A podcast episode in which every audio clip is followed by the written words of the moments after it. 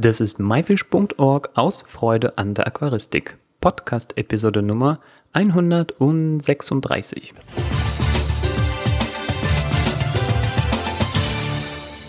Hi, mein Name ist Joris Jutjajews und danke, dass du heute wieder dabei bist.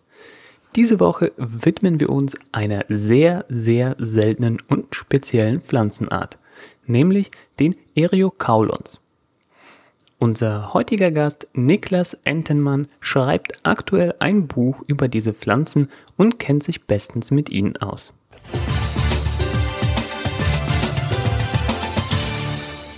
Das Thema heute sind Eriocaulons und unser Gast Niklas Entenmann ist gerade dabei, ein Buch über diese Pflanzen zu schreiben. Doch was das Besondere an ihnen ist, erzählt uns am besten gleich selbst. Hallo Niklas. Hallo, einen wunderschönen guten Abend wünsche ich dir. Erstmal schön hier bei dir zu sein. Ja, und es ist schön, dich hier bei uns zu haben. Niklas, wir steigen am besten gleich mit der ersten Frage ein. Und zwar, wie erkennt man eine Eriocaulon-Pflanze, wenn man sie vorher noch nie gesehen hat? Ähm, Eriocaulon-Pflanzen, es gibt viele verschiedene Eriocaulon-Pflanzen. Ähm, einheitlich kann man allerdings sagen, dass alle Eriocaulon-Pflanzen sogenannte Rosettenpflanzen sind. Das heißt, sie haben einen festen Punkt am Boden und gehen von den Wurzeln auf wirklich wie eine Rosenblüte immer weiter nach außen. So. Das bedeutet, die Blätter sind wirklich dicht gedrängt am Boden. Es ist ähm, bei den meisten Eriocaulon, die sehen vor allen Dingen aus wie kleine Igel, so kann man sich das vorstellen, wie Igel, die wirklich am Boden festgewachsen sind. Ich äh, vergleiche die Pflanzen immer gerne mit, ähm, also wer schon mal im Mittelmeerraum gewesen ist, da gibt es auch diese, ähm, weiß nicht, Agavenpflanzen, ne? die sehen auch so mhm. ähnlich aus, so wachsen quasi aus einem Punkt, so ganz dicht gedrängt wie Igel. Und wenn die anfangen zu blühen, äh, auf die Blüten kommen wir noch zu sprechen bei den Eriocaulons, dann finde ich, sieht das auch sehr, sehr ähnlich aus. Das ist richtig, genau. Ganz gut vergleichen kann man es auch mit den Pflanzen, die oft im Garten gehalten werden, den Steinrosen, den sogenannten Semperviven. Niklas, wie sieht's denn äh, generell aus? Kommen die alle irgendwie im asiatischen Raum oder gibt's die überall? Ähm, Eriocaulon mögen feucht-warmes Klima, sowohl Emeers als auch Submeers. Ähm, die meisten Eriocaulon auf der Welt, die kommen tatsächlich aus dem asiatischen Raum und aus dem südamerikanischen Raum. Es gibt einige wenige Arten im nordamerikanischen Raum. Dazu zählt unter, anderem die auch mittlerweile in Europa vorkommende Eriocaulon aquaticum, die ich auch bereits mit dem Marco Haupt zusammen besucht habe in Schottland. An dieser Stelle hat die Internetverbindung uns leider einen Strich durch das Interview gemacht. Wir haben uns davon aber nicht unterkriegen lassen und hier geht es dann auch schon weiter.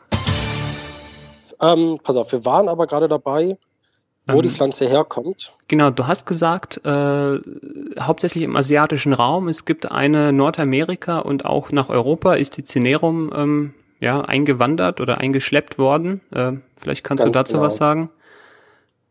Also die Cinereum, die kam wahrscheinlich über Reisimporte. Es wird in ähm, Norditalien auch Reis angebaut und die Cinereum kam vermutlich über den Reishandel nach Norditalien. Des Weiteren gibt es noch ähm, die Eriocolon aquaticum, welchem Hobby so gut wie gar nicht zu bekommen ist. Ähm, die wächst eigentlich in Nordamerika, es wird aber vermutet, dass sie über den Meer, über den Atlantikstrom nach Schottland angespült worden ist und verbreitet sich dort wirklich immens. Interessant. Genau. Ja, das ist so eine, ja, eigentlich fast eine tropische Pflanze dann in Schottland, wo es doch recht kühl ist, äh, dort ankommt und äh, ein neues Zuhause findet. So, wir hatten jetzt schon einige Arten genannt. Ähm, welche sind denn nun die bekanntesten Arten? Ähm, so, es gibt vor allen Dingen erstmal die Eriocolon cinereum, das ist wahrscheinlich im Hobby die bekannteste Art. Ähm, es gibt 100 verschiedene Arten, also hunderte verschiedene Arten. Ähm, unter anderem gehören da zum Beispiel noch die Syngonanthus dazu, die auch im Hobby vertreten sind, und die Tonina, das gehört mit zur Familie der Eriocaulon. Ähm, verschiedene Arten, es gibt zum Beispiel die Eriocaulon, ähm, ich hoffe, ich kann den Namen richtig aussprechen, Kion guangulare, so heißt diese Pflanze. Das ist mit einer meiner absoluten Favoriten. Ähm, die kommt vor allen Dingen im Süden Indiens vor. Eine wunderschöne Pflanze mit einer roten Färbung an den Blättern, die sie vor allem bei sehr stark Licht aufweist. Lässt sich auch sehr schön Emers pflanzen. Des Weiteren gibt es noch eine Stängelpflanze, die Eriocolon cetaceum. Mm, genau. Ja, ich denke, Ansonsten, damit, ich denke, damit haben wir auch die bekanntesten, oder? Ähm, eine der bekanntesten ist wahrscheinlich auch noch die Eriocaulon polaris, wobei das kein wissenschaftlicher Name ist, sondern wirklich ein Name aus dem Hobby. Niklas, lass uns dann am Beispiel der Eriocaulon cinerum, weil ich glaube, die hast du jetzt schon häufiger genannt und ich habe diese mhm. ebenfalls auch schon häufiger im Handel gesehen, äh, die jetzt einfach mal als Beispiel nehmen und über die Haltungsbedingungen sprechen. Ähm, welchen Bodengrund bevorzugen die Eriocaulons, also jetzt die cinerum im ich habe bei den Eriocolon tatsächlich vor, äh, festgestellt, dass die Nährstoffe beinahe ausschließlich über Wurzeln aufgenommen werden. Ähm, bei einigen äh, aquaristischen Pflanzen ist es auch so, dass die Nährstoffe noch über die Blätter mit aufgenommen werden. Ähm, vor allem bei einem gut gelaufenen Aquarium, selbst mit Sandboden, ist das absolut gar kein Problem, diese Pflanze zu halten. Ich habe selbst sehr gute Erfahrungen mit Soll gemacht. Ähm, da wächst die Pflanze auch hervorragend drauf, weil die da auch noch ein gutes Milieu in diesem Boden findet. Nichtsdestotrotz, ich halte alle meine Pflanzen nur auf Sand in sehr gut eingelaufenen Aquarien. Das gilt erstmal zu dem Bodengrund. Gut. Ähm, Dann lass genau. uns weitermachen. Mit Licht wird viel Licht benötigt? Ähm, das ist auch wieder so ein Zwiespalt bei der Eriocaulon brevis carpum, die zurzeit auf dem Markt ist. Die kann man auch schon mal sogar im Schwarzwasseraquarium halten. Das habe ich bei mir, also sehr wenig Licht. Im Großen und Ganzen kann ich jedoch sagen, Aerokannen benötigen sehr viel Licht. Also 0,7 Watt pro Liter sollte hier gegeben sein, um die Pflanze wirklich auch schön in einer Erscheinungsbild wirklich gesund, kräftig grüne Blattfarben hinzubekommen. Mhm. Also ich sag mal so 0,5 ist so Mittel ja, und genau. Richtung 1 Watt, das ist sehr starkes Licht äh, wobei jetzt durch das Thema LED das Ganze ein bisschen relativiert wird mit den ganzen Wattzahlen, aber auf jeden Fall schon sehr hell, sehr starkes Licht. Lass uns dann gleich, also dann bei der Aerocalon Cinerum bleiben, bei den Beispielen oder bei den äh, Haltungsbedingungen. Mhm. Und zwar, was das CO2 und Dünger angeht. Wie sieht's da aus? Ähm, bei der Lichtmenge von 0,5 Watt pro Liter muss natürlich, um auch Algenwachstum zu verhindern, der CO2-Konsum der Pflanzen unter Kontrolle gehalten werden. Das heißt, der sollte auch schon angepasst und hoch sein, einfach um auch das Gesamtbild des Aquariums dann nicht durch Algen zu zerstören. Des Weiteren auch der Dünger. Ähm, ich habe auch die Erfahrung gemacht, dass die Pflanze zwar viel Licht braucht, aber nicht einen besonders äh, besondere Ansprüche an Dünger stellt. Ähm, wenn man so viel Licht in einem Aquarium hat, muss das Aquarium ja zwangsläufig gedüngt werden und damit kommt die Pflanze bestens klar. Natürlich sind auch die flüssigen Nährstoffe noch im Boden teilweise gebunden, die sich darauf festsetzen. Ähm, darum sagte ich auch eben ganz gut eingelaufenes Aquarium, wo der Bodengrund auch wirklich guten Dünger nochmal selber aufweist. Also zum Beispiel diese Tonkugeln, die man immer wieder im Handel sieht oder auch im Hobby sieht, die eignen sich tatsächlich sehr, sehr gut, auch da, um nochmal die Pflanze vom Boden her zu unterstützen. Ja, wunderbar. Ähm, wie schnell wachsen dann die Aerocaulons unter diesen Bedingungen? Ähm, die Eriocaulon, die wachsen relativ schnell, würde ich mal so sagen. Es ist jetzt nicht vergleichbar mit einer Stängelpflanze. Ähm, die Eriocaulon, ich von dem Samen bis zur fertigen Pflanze können das schon mal zwölf Monate vergehen. Allerdings hat die fertige Pflanze dann noch tatsächlich eine Größe von knapp zwölf Zentimeter. Also das können richtige Riesen sein unter optimalen Bedingungen, die man dann auch relativ einfach wieder teilen kann. Mhm. Ähm, das hängt natürlich immer wieder von der Pflanze zu Pflanze ab. Wenn man eine Pflanze sich im Handel kauft, kann man damit rechnen, dass die Pflanze in ungefähr zwei bis drei Monaten spätestens wirklich eine wunderschöne und ausgewachsene Größe erreicht hat. Ja, du hast jetzt gerade was angesprochen, nämlich von Samen bis zur fertigen hm. Pflanze. Hm. Äh, wie sieht es denn mit der Vermehrung aus? Also, also die Vermehrung der Pflanze ist unter Wasser möglich und zwar durch Teilen. Dazu kann man sich eine einfache Rasierklinge nehmen und eine wirklich ähm, starke Pflanze einfach in der Mitte durchschneiden. Da braucht man keine Angst haben, das Rhizom der Pflanze, also die Wurzelbaum der Pflanze sind in der Regel so stark, dass das den Schnitt verträgt und dann auch wirklich wieder sauber rund wächst. Ähm, ich vermehre meine Pflanzen alle EMERs in meinem Terrarium und da funktioniert alles über Samen. Da ist die Ausbeute deutlich nochmal größer, als wenn man unter Wasser immer einen Schnitt durch die Pflanze setzt und dann immer zwei anstatt eine Pflanze hat. Okay, und wenn man jetzt keinen Schnitt durchführt, kann es dann passieren, dass dann aus einer Pflanze irgendwann zwei oder drei werden, so dicht nebeneinander, oder muss man diesen Schritt äh, mit der Klinge machen?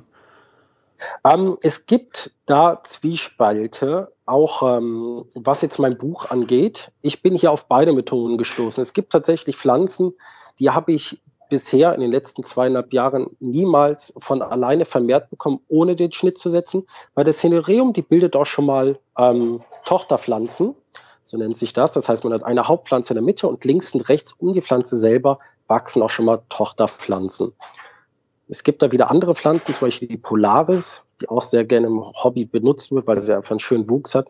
Die ist teilweise wirklich nur durch den Schnitt in der Mitte einmal teilbar. Gut. Ähm, du hast gesagt, du vermehrst ja auch Emers dann über Blüten. Mhm. Ähm, unter Wasser Ganz weiß ich auch aus eigener Erfahrung, blühen die Eriokalons auch sehr gerne. Ähm, kann man damit irgendwas anfangen? Oder was macht man generell mit diesen Blütenstielen? Ähm, meine Erfahrung zu den Blütenstielen Submeers unter Wasser ist, am besten einmal rausziehen. Von der Natur her ist die Eriokaulon, vor allem auch die Cinereum, eine einjährige Pflanze. Das heißt, die blüht und stirbt in der Regel danach ab. Sollte eine Eriokaulon unter Wasser blühen, bei den modernen Wuchsformen, die jetzt zurzeit im Handel zu bekommen sind, kann man die Blüten getrost dran lassen. Die sind so gezüchtet worden, dass sie auch mehrere Jahre überleben. In der Regel sollte man die Blüten trotzdem einmal rausziehen, weil die Pflanze natürlich ihre komplette Energie und Kraft in die Vermehrung steckt, das heißt in die Blüten und dadurch nicht mehr diesen sauberen Wuchs hat. Okay, du sagst rausziehen. Äh, abschneiden oder wirklich an den Dingern ziehen und die lösen sich dann irgendwie? Ich will die Pflanze ja auch nicht entwurzeln. Nein, um Gottes Willen. Also die Blütenstängel sind immer wirklich, die kann man entweder vorsichtig mit der Hand rausziehen oder wenn man eine lange Pinzette hat, dann kann man sich auch diese Pinzette zur Verfügung nehmen. Und wirklich ein ganz leichter Zug. Die Pflanze, die hat lange Wurzeln, die hält fest im Boden. Und diese Blütenstängel, die sitzen ganz leicht nur an der Blattachse dran. Das heißt, gar kein Problem, die Pflanze ganz vorsichtig einmal oder an den Blütenstängel ziehen. Der Pflanze passiert gar nichts. Genau, weil man merkt einfach, wenn man die Blüten nicht rauszieht, dass die Pflanze irgendwann anfängt, immer mehr Blüten zu produzieren, weniger Blätter und das macht das Erscheinungsbild der Pflanze einfach irgendwann unschön, wenn die Pflanze sich nur noch auf ihre Vermehrung konzentriert. Sehr gut. Also das, da bin ich auch erleichtert, weil ich hatte irgendwas äh, gehört von wegen, die blühen sich zu Tode und man soll bloß die Blüten sofort entfernen. Ähm, mhm. Und wenn du, so wie du das sagst, dass die so gezüchtet sind, dass die das jetzt mehrjährig aushalten und ähm, ja, das ist nicht zwingend notwendig. Das ist auf jeden Fall auch eine Erleichterung für diejenigen, die für diesen besonderen Look die Blütenstängel dran lassen wollen. Niklas, Richtig. wir haben jetzt schon eine ganze Menge zu den Eriokalons erfahren, nämlich wo sie auf der Welt vorkommen, so ein bisschen den Aufbau der Pflanze von der Wurzel bis zu den Blütenstängeln, was sie alles äh, für die Pflege benötigt, nämlich relativ viel Licht und CO2, äh, wie die Vermehrung funktioniert. Lass uns ein bisschen spezieller werden und zwar lass uns kurz über dein Buchprojekt sprechen. Ja. Wie kommst du dazu, ein Buch zu schreiben? Das ruht wahrscheinlich irgendwie auf einer unheimlichen Liebe zu dieser Pflanze. Ähm, das ist tatsächlich richtig. Also ich habe diese Pflanze irgendwann in meinem Aquarium gehabt. Meine allererste Eriokalon, das war die sogenannte Eriokalon Pakeri, die ich auch von einem Hobbyisten bekommen habe. Die Pflanze hat mich so fasziniert, dass ich innerhalb von kürzester Zeit auf der ganzen Welt mir Kontakte angeeignet habe, um an diese Pflanze dran zu kommen. Jetzt ist aber das Problem, so wie bei einigen anderen aquaristischen Pflanzen, ähm, man möchte natürlich nicht nur die Pflanze haben, man möchte auch etwas darüber wissen, wo kommt sie her, was für Bedingungen mag sie gerne und so weiter. Und genau in diese ähm, Information ranzukommen, das ist unglaublich schwer, weil die Händler, von denen man, oder die, auch die Hobbyisten, die diese Pflanzen in der Natur wirklich sammeln, die geben diese Information ungern weiter. Und da musste ich mich halt einfach auf verschiedene Doktorarbeiten, zum Beispiel vom ähm, Herrn Thomas Stützel, ähm, stützen, um da wirklich nochmal Informationen ranzukommen. Ähm, es ist ein Buch geschrieben worden über Eriokaulon, und zwar 1984. Das ist jetzt schon einige Jahre her. Seitdem gibt es keine großartigen Neuerungen mehr auf dem Gebiet der Eriokaulon. Und da habe ich mir gedacht, wage ich mich da einfach mal als Hobbyist da dran, um so viel wie möglich Eriokaulon auf der Welt zusammenzusammeln, über Standorte mit GPS-Daten, was wirklich immer unallgemein wichtig auch im Hobby ist, da GPS-Daten zu haben und dann nochmal über die Haltungsbedingungen vor Ort zu schreiben. Darum habe ich auch letztes Jahr die Reise mit dem Marco Haupt nach Schottland genommen, um da in der Eriokanon wirklich mal in freier Wildbahn zu sehen, wie die Pflanze wächst und so weiter. Und ähm, jeder Schritt weiter nach vorne, jede Pflanze, die man findet, jeden Hobbyist, den man auf der Welt zusammenträgt und jede Erfahrung, die man auch in der Natur machen kann mit dieser Pflanze, ist natürlich ein weiterer Schritt nach vorne, um da auch wirklich mehr Motivation immer für dieses Buch zu bekommen. Hm, ich bin jetzt zurzeit bei über 90 verschiedenen Eriokaulen, die ich beschrieben habe und auch anhand des Buches von Thomas Stützel ähm, bestimmen konnte auf der ganzen Welt, die ich auch wahrscheinlich in den nächsten drei, vier Jahren in den Hobbyismus in Deutschland einbringe. Da sind es zurzeit, soweit ich weiß, zwölf verschiedene Pflanzensorten an Eriokalen, die es da zurzeit gibt. Und das wird in einigen Jahren nochmal deutlich mehr. Okay, also du willst da auch Pflanzen auf den Markt bringen? Ähm, eher in den Hobbybereich. Also ich Im Hobbybereich, also so ganz genau. Nicht kommerziell, sondern eher so den Interessierten. Nein, nein. Okay. Um Gottes Willen. Also es geht ja vor allen Dingen auch ähm, um das Nehmen und auch genauso weitergeben. Also wenn ich eine Pflanze bekomme mit GPS-Daten, dann geht es hierbei nicht darum, Geld damit zu verdienen. Es geht wirklich um die Liebe zu der Pflanze und diese Pflanze dann auch vielleicht mit Samen, mit GPS-Daten weiterzugeben, damit jemand der diese Pflanze vielleicht auch hält, vielleicht unter anderen Bedingungen mir wieder Erfahrungen zurückgeben kann. Wie hält er die Pflanze, wie wächst die Pflanze und so weiter. Und da wirklich einen unentgeltlichen Austausch an Informationen zu haben, das ist mir halt wichtig. Genau. Also Züchterliebe, Pflanzenzüchterliebe an dieser Stelle. Niklas, wann, genau. wann ist dein Buchprojekt denn fertig? Wann kann man das Buch erwerben? Das kann ich so genau noch gar nicht sagen. Ich habe zwar schon einen Verleger aus Frankfurt an der Hand, der dieses Buch sehr gerne verlegen möchte. Allerdings ist es natürlich auch so, es fällt einem jeden Tag etwas Neues, eine neue Erfahrung, die man sammelt. Ähm, ich denke, dass dieses Buch tatsächlich in ein oder zwei Jahren in den Handel gehen würde, äh, wird, Entschuldigung, wenn ich auch anfange, einige neue Sorten nochmal in den Hobbyismus einzubringen ich brauche zurzeit einfach noch, was vor allem neue Pflanzen angeht. Ich bekomme täglich neue Samen aus der ganzen Welt. Diese Samen müssen kultiviert werden, müssen vermehrt werden und bestimmt werden. Das nimmt alles sehr viel Zeit in Anspruch. Und ich kann mich da nicht direkt auf ein festes Datum festlegen, aber ich denke, dass es in ein bis zwei Jahren spätestens soweit wird. Ja, gut. Das dauert dann einfach noch ein bisschen. Da haben wir natürlich mhm. Verständnis dafür und freuen uns, wenn es dann endlich soweit äh, sein wird. Und du bist uns natürlich auch gerne willkommen, sich dann nochmal ja, bei uns zu melden und dann können wir das Buch auch nochmal dann vorstellen oder erwähnen. Ähm, Ganz genau. Niklas, du hast jetzt auch nochmal kurz die also nur noch ganz kurz, ja, ich habe so einen Blick auf die Uhr, äh, die emerse Vermehrung angesprochen. Ja über Samen. Wie funktioniert das? Einfach aussehen, abdecken, so wie man das kennt aus einem kleinen Mini-Gewächshaus. Ähm, macht man da was Bestimmtes oder ist es relativ um, ähm, einfach?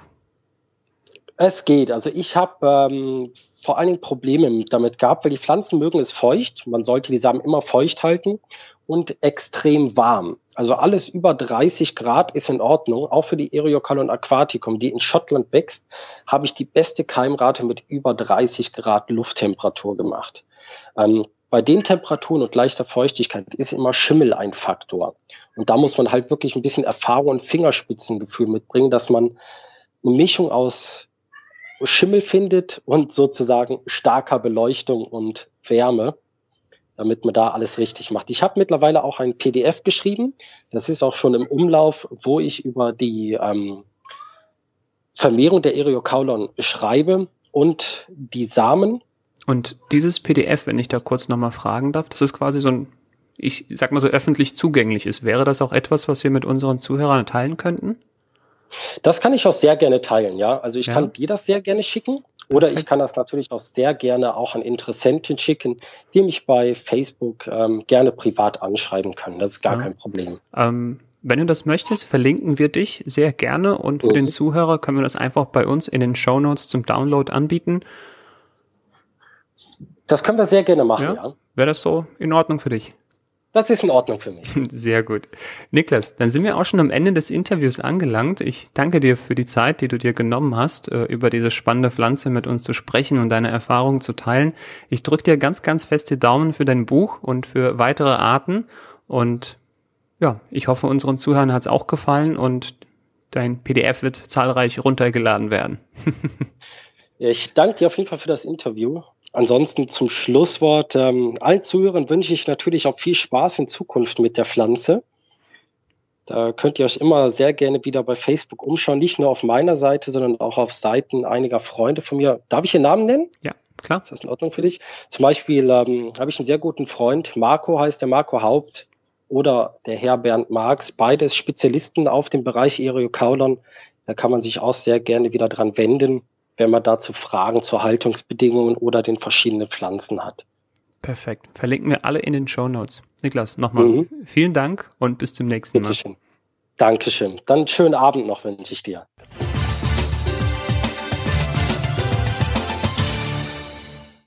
Das war das Interview mit Niklas Entenmann zum Thema Eriocaulons. Viele Bilder zu den genannten Arten, der Teilung mit der Rasierklingen und der immersen Vermehrung mit Samen findest du bei uns in den Show Notes. Gehe dazu auf www.my-fish.org-episode 136. Außerdem haben wir, wie im Interview versprochen, ein spezielles PDF von Niklas für dich zum Download verlinkt. Dieses enthält eine Menge wertvoller Tipps für die Haltung und Vermehrung von Eriocaulons. Dieses findest du ebenfalls in den Shownotes unter www.my-fish.org-episode 136. Das war myfish.org aus Freude an der Aquaristik. Tschüss und bis zum nächsten Mal, dein Juris.